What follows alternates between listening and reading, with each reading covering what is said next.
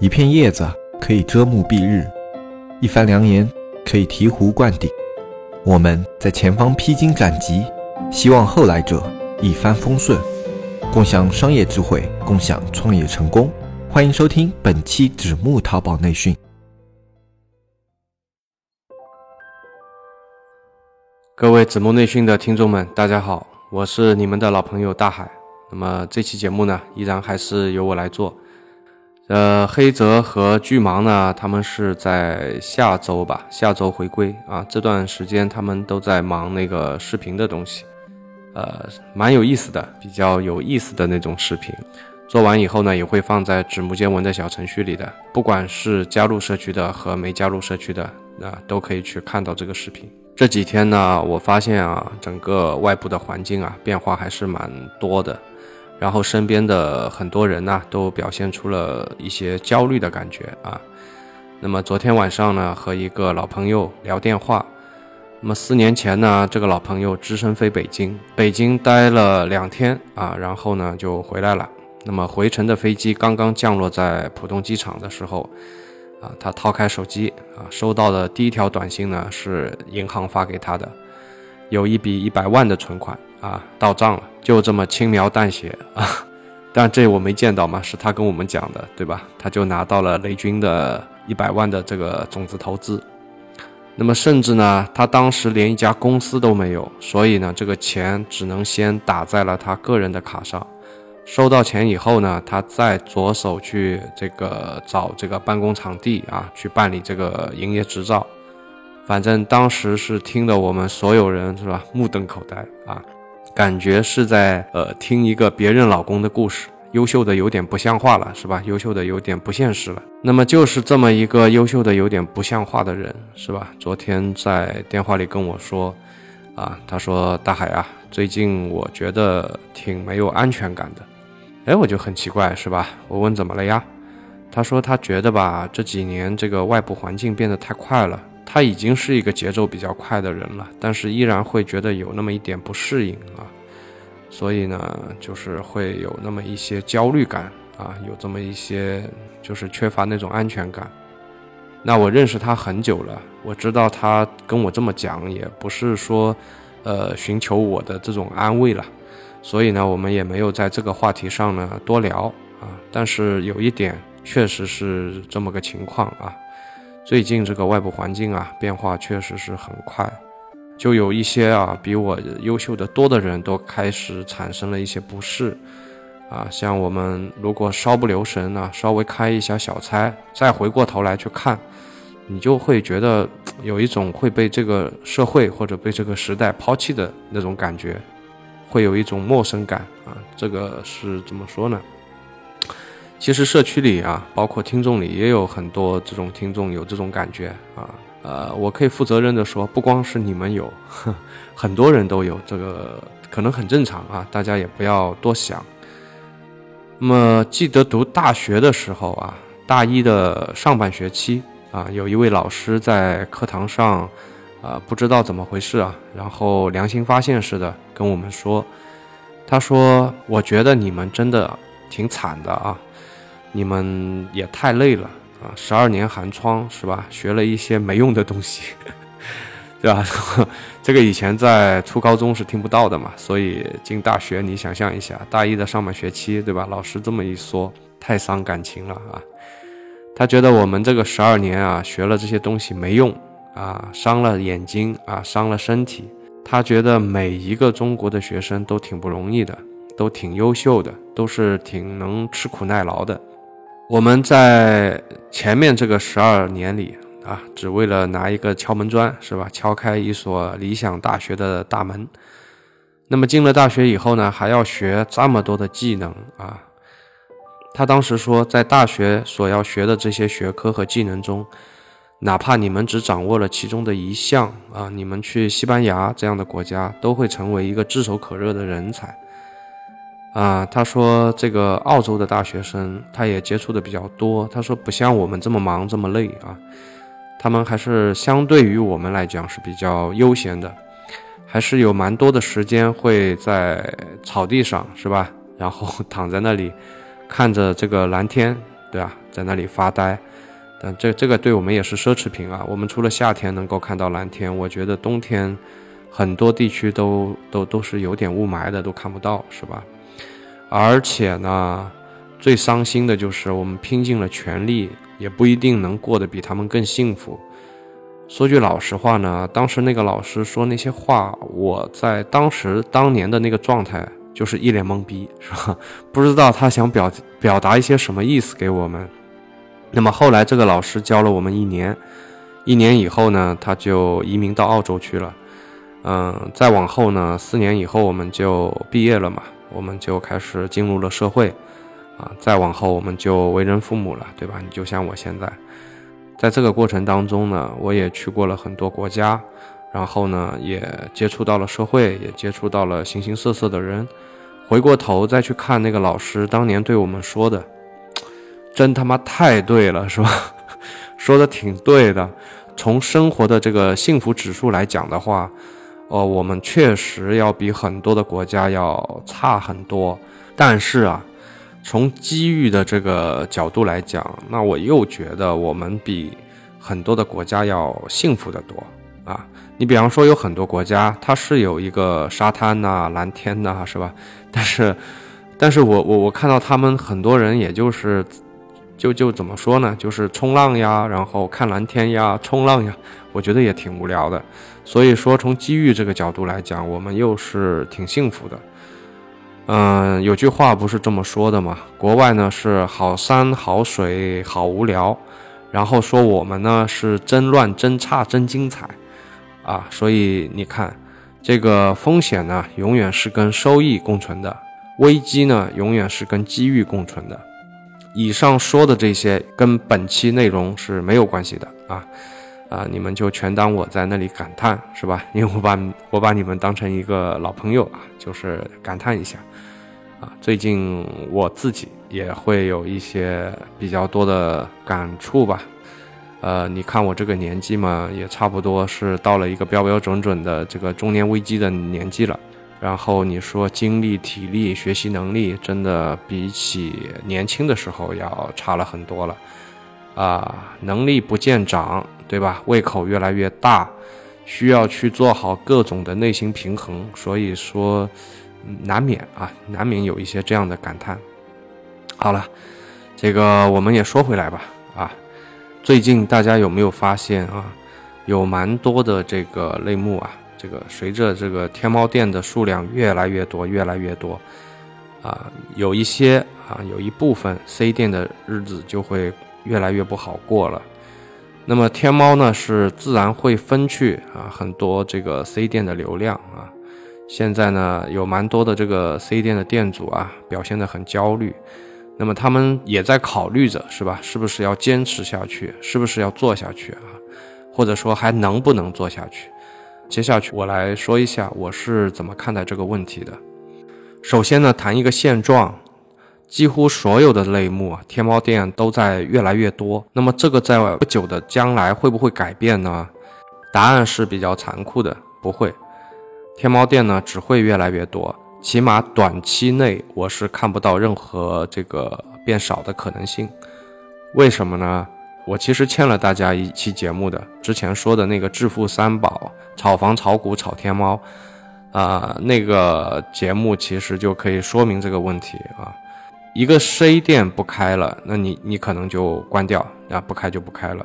但是一个天猫店，如果它的上一任的经营者经营的不好，他依然可以通过把这个天猫店转让的这么一个方式，转移给一个新的经营者来做，并且这个转让的过程还可以赚不少的利润，啊，就拿今年这个上半年来讲的话，很多的天猫店的价格都已经飙升到了大几十万，对吧？一百多万，啊，那你要是放在半年前吧，那可能一个三十万的店，那今年下半年的价格，就我观察的话。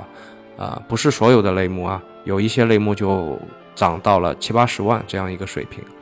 那相比起这个二零一七年的价格，呃，有些类目是翻了两到三倍，有些类目是翻了甚至是四倍以上。所以说，这个天猫店经营的不好，关掉是不可能的啊，经营的不好呢，找个下家啊，转手卖掉就可以了。接盘的这个商家他就可以继续的开下去。而天猫店每年呢，啊，也会开放一定的名额的。所以呢，天猫店的基数是必然越来越大的，这个在可预见的未来是不可能被改变的。既然这样的话啊，天猫店会越来越多，是吧？那 C 店还有没有活路了呢？答案也是肯定的，啊，活路肯定是有的。首先，我们来分析一下这个阿里的一个基因啊。那么，淘宝呢，在整个阿里巴巴集团里是举足轻重的一块。整个阿里的业务几乎都是围绕着这个淘宝展开的，而 C 店和天猫店呢是组成淘宝的两大块。当然，我这里说的 C 是把除天猫之外的所有的店啊，我在节目里就统称 C 店了。像企业店啊，我这我这些其实也就全部把它缩到这个 C 店里去啊。那么天猫呢是提供了淘宝的这个品牌货源和品牌服务。C 店呢，其实是提供了淘宝个性化的货源和这个个性化的服务。那么问题来了，天猫所提供的这个品牌货源和这个品牌化的这个服务，在全网的啊这个服务里面，是不是淘宝独家的呢？是不是淘宝驰骋电商的这个独门秘技呢？答案显然不是的，啊，并且在我看来。很多其他的平台在各自擅长的领域呢，已经领先淘宝了。我们随便举几个例子吧。你像这个京东的这个自营业务，以及京东的这个自营快递，啊，京东在品牌货源和品牌服务这个维度上，客观的说是超过天猫的。在客户的平均质量上呢，也是超过天猫的。之所以在体量上还没有办法和淘宝去进行一个抗衡呢？啊，也就是因为它这个数量级，这个商家的数量级的一个问题，啊，我们再来说一下网易严选吧。那网易严选又是撕开了市场的哪一道口子呢？网易严选呢，只和这个大品牌以及是奢侈品的这个代工厂去合作的。举例来说，对吧？给 LV 包包代工的这个工厂，那么同样呢，也会生产一些他自己品牌的包包。在没有严选之前，大家可能是不知道那个工厂的这个名字的。有了严选以后呢，严选给这个工厂做一个信用的背书，那么大家就可以买到给奢侈品以及是这种大品牌代工的工厂的产品了。好比上面那个例子。嗯，大家可能只需要花一个 LV 包包十分之一的价格，二十分之一的价格，就可以买到一个品质跟 LV 包包几乎一样的这么样一个包，啊，而且是出自于同一个工厂。那你觉得，呃，哪家天猫店可以提供这样的服务？哪家天猫店有这样的一个对客户的一个诱惑啊？你觉得哪个更能打动客户呢？那么上面两家呢，是跟。啊，淘宝有一个正面竞争关系的啊，那我们接下来再来说说那个内容营销啊。虽然说淘宝这两年一直在强调内容营销，内容营销，但是在内容营销这件事情上啊，这么大一个体量的淘宝，啊，它是完全没有做赢小红书的。那么我们再说视频，淘宝也在推视频，但是你觉得视频可能会是淘宝的核心竞争力吗？对吧？那么价格来讲的话，淘宝拼得过拼多多吗？所以其实每个平台都会有一个属于自己独一无二的一个核心竞争力。淘宝的核心竞争力是什么呢？对的，淘宝的核心竞争力呢，就是大家耳熟能详的那么一句话：万能的淘宝。这个万能呢，仅靠天猫是提供不了的。C 店这种个性化的服务。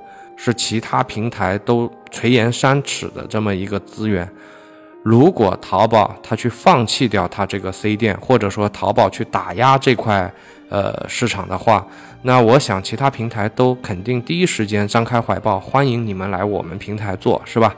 所以我可以大胆的断言，C 店现在不会啊没路走啊，未来更不会。那为什么有些 C 店的店主就感觉到这个日子不好过了呢？啊，我们可以来看一看啊，或者我们换位成淘宝的这个视角来看一看现在的这些 C 店是怎么样一个情况啊？你就假设现在你是一个淘宝的这个视角啊，你看看我估计，如果我们是淘宝，我们也会对现在的 C 店进行一波调整。怎么调整？很简单，最高效的调整就是用市场经济的方式去调整，优胜劣汰，对吧？为什么要调整呢？你看现在的 C 店雷同的实在是太多了，没特色、没有调性的 C 店实在是太多了。你们注意，现在的问题是太多了。而不是不够，那么凡事有个度的，如果太多了，甚至是泛滥了，是不能够提升用户的这个体验的。你看有多少的 C 店是没有这个产品研发能力的，甚至是有些 C 店的这个品质质量都是控制不好的。又有多少的 C 店，他们的页面、他们的文案、他们的拍摄、他们的服务其实都不太好，都是比较糟糕的。这些都会影响到淘宝用户的这个用户体验的。假如你是淘宝，你会不会对这些店进行调整呢？这里呢还有一个更过分的，就是这两年非常火的这个无货源店铺群啊，一群人是吧，操作了几百个甚至是上千个店铺，一个店铺里呢有几百几千个商品，而且这些商品都不是自己的，都是他们拿着软件到外面去抓取的。那这样的店铺，我想如果你是淘宝，你会怎么看？你会怎么想？你会去做一些什么样的举措？是不是淘宝所需要的？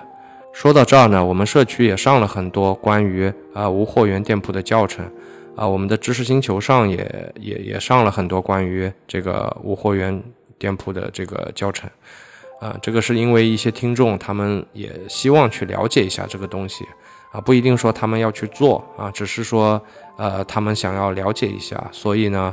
为了迎合好奇心，是吧？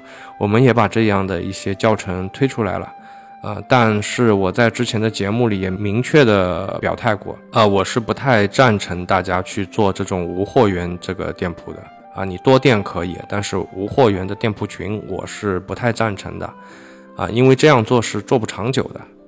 果然是吧？你看这个八月三十一号通过的这个电商法，几乎就对这个无货源店铺判死刑了嘛。为什么呢？因为今后所有的这个店铺都要进行这个工商登记了，啊，你总不能跑到这个办证中心去，然后跟那个办证中心的工作人员说，来，对吧？我要注册五百个个体工商户，总不能这么干吧？那么还有一部分的这个 C 店是怎么样一个情况呢？啊，由于这个 C 店的门槛比较低，所以呢，他们也就是注册了这么一个店，对吧？也反正没什么成本呢。比方说是阿里巴巴的一件代发呀这样的啊，然后呢赖死赖活的在那里做，啊一边上班一边兼职做，啊如果碰到这个忙的时候呢，买家问个问题，可能要隔个三五个小时或者两三个小时才能给一个答复，那你换成淘宝官方对吧？你站在淘宝的角度去考虑啊，你希不希望你的客户在使用你的产品的时候是这么差的一个体验呢？你是不是要把这些坏死的细胞清除出自己的体内呢？呃，我觉得说到这儿，大家应该是心里有个答案的啊。如果说啊，你现在觉得日子不好过了，那只是因为呢，社会在变啊，竞争的环境在变啊，你没变，或者说呢，是你变化的太慢了。也许呢，去年你赚了十万块，或者赚了五十万块，那我问你啊。你有没有把这个钱拿出来去提升你的货源的品质，去提升你店铺的调性，然后去改善你的包装，去改善你的服务？没有，是吧？如果是没有啊，你把钱揣兜里了，把钱存银行里了，把钱花掉了，那么当变化来临的时候，你必然会觉得日子不好过了。不过呢，但凡是有坏的一面呢，也自然就会有好的一面。市场的竞争呢，会让这些个占个位子是吧？然后不作为的店铺呢，会大量的出局的。你包括这个八月三十一号通过的那个电子商务法，也会让很多兼职做的这个店主啊，静下来，好好的考量一下啊，要不要做下去了？啊，所以会导致一个什么情况呢？如果你是一个真正想在淘宝上做一个长期抗战啊，想在淘宝上有所作为的一个这么一个人，那么这些改变对你来讲其实是一个好消息啊，因为蛋糕还是这么大嘛，甚至说蛋糕后面还会变得更大。但是分蛋糕的人变少了。啊，你所要做的就是活下来，对吧？把自己做强。啊，这里我顺带分享一个案例吧。啊，他是做那个水泥花盆的，啊，也是 C 店啊，今年刚开。那么我去他办公室玩啊，啊，因为我家里装修好以后啊，我是比较喜欢这种北欧风格的这种饰品的，呃，所以我是要跟他去买一批这个水泥花盆，啊，也因为这个呢跟他认识了，啊，跑到他办公室，啊，就有那种哇一下啊，眼前一亮的这种感觉，啊，因为他的办公室搞得跟个花园似的。非常的漂亮啊，然后东西呢特别整齐啊啊，我大概就有数了。这个人啊，虽然是个男的，但是他有一颗非常龟毛的心，是吧？是一个重度的强迫症患者啊。这种人其实是非常非常适合做运营的。坐下来跟他聊了一会儿，果然不出所料啊，他非常重视这种产品的质量，这种细节特别重视。然后呢，经常会到这个工厂里去督工啊。啊，那么未来的这个内容传播啊，啊，肯定是以视频、图片为主的，所以他也非常重视这一块，花了很多的时间，也投了不少的钱在这两块上。他在小红书上也做了不少工作，夹缝时间里、碎片时间里，他还上了抖音，是吧？凡是你能想到的渠道，他都他都会上，他都会去尝试。那如果实在有些东西他能力有限呢，那他就请人来做。今年新开的店，今年就进了几有家。现在不像以前了，这么开放，这么好进的。现在也会有一点难度的，但是它居然是一个新店，也被他进去了。然后呢，现在大概可以做到一个月利润在三万元左右。可能很多人会不屑地说：“哎呦，我还以为多了不起呢，是吧？”说了半天也就三万啊。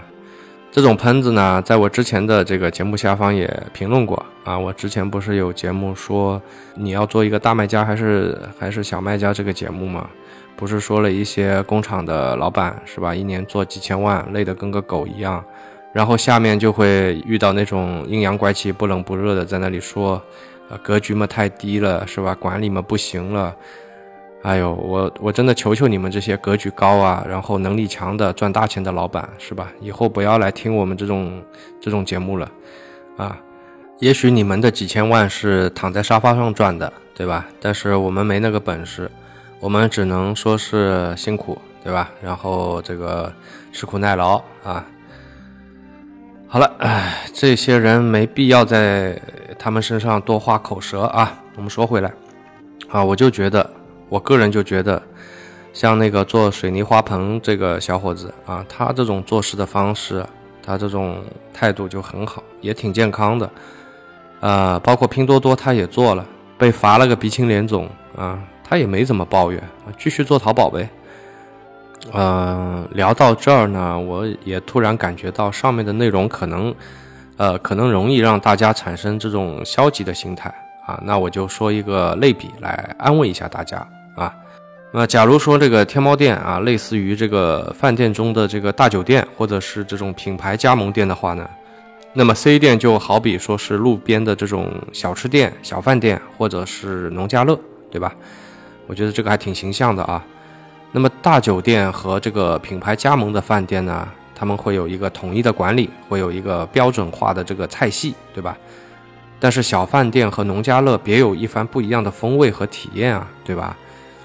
那么大酒店和品牌加盟的饭店的菜系呢？啊，不能说绝对，但是大部分都是四平八稳、老少皆宜的。那么小饭店和农家乐的菜系口味非常地道，是吧？特色非常鲜明。大饭店的管理有条不紊，但是冷冰冰的，缺乏人情味。那小饭店的后厨那简直就是鸡飞狗跳的。但是你架不住老板或者老板娘招待热情啊，时不时的还会来你包厢啊，给你分根烟、敬个酒、送个什么凉菜。所以大也好是吧，小也罢，他们都各自吸引着各自的客户群体。关键呢是你要把自己的这个特色给强化了，你要把自己的这个特色给做出来，其实就是这么简单的一个道理。最后我来总结一下，未来电商的洗牌啊。肯定会越来越快，不善于提升和改变的商家呢，呃，可能会觉得越来越不好过啊，啊，这次的这个电商法颁布以后啊，可能还要面临着这个市场规范化和这个税收的问题。有了税收的问题呢，就有可能在进货成本上没有以前那么低的价格了，啊，因为你可能需要去抵税了，是吧？所以你在进货的时候啊，也需要这个供货方提供发票。那么有些供货商是不能提供发票的啊，往往这种供货商的这个货啊，非常的便宜。那有些供货商呢，是开票价和不开票是，呃，两个不一样的价格，这个大家都是有数的。那么实施过程当中会怎么样呢？现在还不清楚啊，因为很多情况下到了执行层面啊，这个松和紧对于这个商家的感受就很不一样了。比方说，淘宝官方对这个电商法搞的是紧还是松，对吧？然后像这个工商局啊、市监局啊查的是紧还是松，啊，这个现在也不知道。如果是紧的话啊，那么大家到时候的日子可能会稍微苦一点。啊，起码我们可以判断到的一点是，C 店唯一的一个税收成本低这么一个优势就不存在了。那么创业啊，现在对于这个个体啊，对于这个小白啊，或者是啊试试看这样的一些玩家，对于那些兼职的那些玩家来说的话，真的是越来越不友好了。那谈到这里呢，我们再来说一个身边的人啊。谁呢？对的，又是黑泽，是吧？即将要实行的这个电子商务法对黑泽是正面的影响还是负面的影响呢？啊，答案还是挺幸运的啊，是正面的啊。这个我已经帮他分析过了，这里呢，我在节目里和大家这个分享一下吧。这个电子商务法呢，实施必然会增加一部分 C 店卖家的这个运营成本和这个税收成本的。会导致一部分的这个 C 店卖家会退出淘宝，对吧？前面我们也说过啊，那你有一部分人退出来的话，就说明这个分蛋糕的人就变少了嘛。那只要说这个实施的这个电子商务法对黑泽没有什么太多的实质性的这个影响的话呢，那他就是受益了，是吧？啊，黑泽呢是开多店的，一部分的店呢进货的时候呢是能够拿到这个抵税的这个票的。但是呢，由于这个营业额不会太高，所以呢，呃，加上他们能享受到这个小微企业的这个免税政策，所以这个几家店的这个票啊是可以相互之间匀的，就是你可以去去去调剂的。那么这个也就是啊，某些类目啊，某些类目的 C 店是可以这么操作的啊。你你这种玩法，你换到天猫肯定就不行了，对吧？所以说这个。现在的这个电商法对于黑泽这样的一个多店呢，其实是影响不大的，因为它可以把大部分的或者说绝大部分的税都抵掉了。总结一句话就是啊，好人有好报，是吧？他运气挺好的啊，这样一来的话，呃，其实对他影响不大。那像现在遇到的这些改变啊，或者说你认为的一些危机啊，如果你能够把自己的货源、把自己的服务、把自己的店铺调性做起来，保持住。那我觉得这次危机呢，可能反而是一个机遇啊。最后呢，我们做个总结：如果你听了我上述说的啊，你觉得你没能力啊，去把这些事情做好，把调性、货源个性化，是吧？把这些做不好，你觉得你没能力做好，这个时候你综合去考量一下你的沉没成本和你的机会成本啊，你可以来决定一下是否要继续的做下去啊，或者是放弃。我不会说在这里，因为我是一个呃做淘宝的节目的一个主播啊，然后我就劝你说啊，你一定要坚持，你一定要做下去，你可以的。如果你真的不可以，对吧？你可以交二百九十八块钱，加入到我们的社区啊。你看了我的教程，你就可以的。我不会这样说的，啊，你如果真的觉得哎你没这个能力做好的话，啊，考虑到你的沉没成本和机会成本，那该放弃的时候。我劝你可以放弃，是吧？放弃没什么可怕的，放弃其实是等于一个新的开始。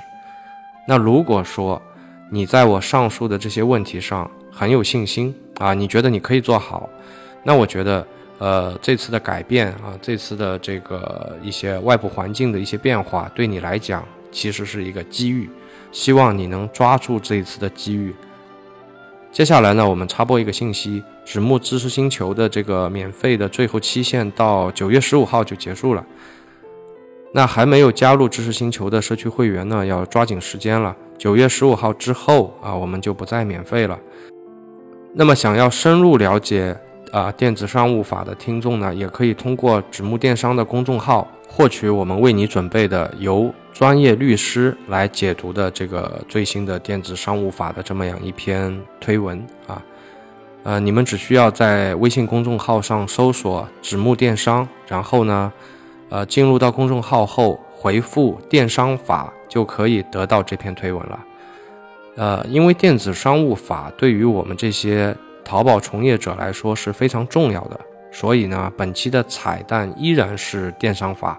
需要看干货的听众也不要着急啊，因为下周开始呢，我们就会在这个每期的节目后面增加一个实操干货的一个彩蛋，作为那期节目的一个扩展阅读。还没有加入纸木电商公众号的听众呢，动动你的指头，赶紧加入吧！啊，因为时间的关系呢，呃，本期节目呢，本来还想说一些啊，电子商务法实施以后有哪些新的这个创业机会啊，呃，但明显这期是来不及说了。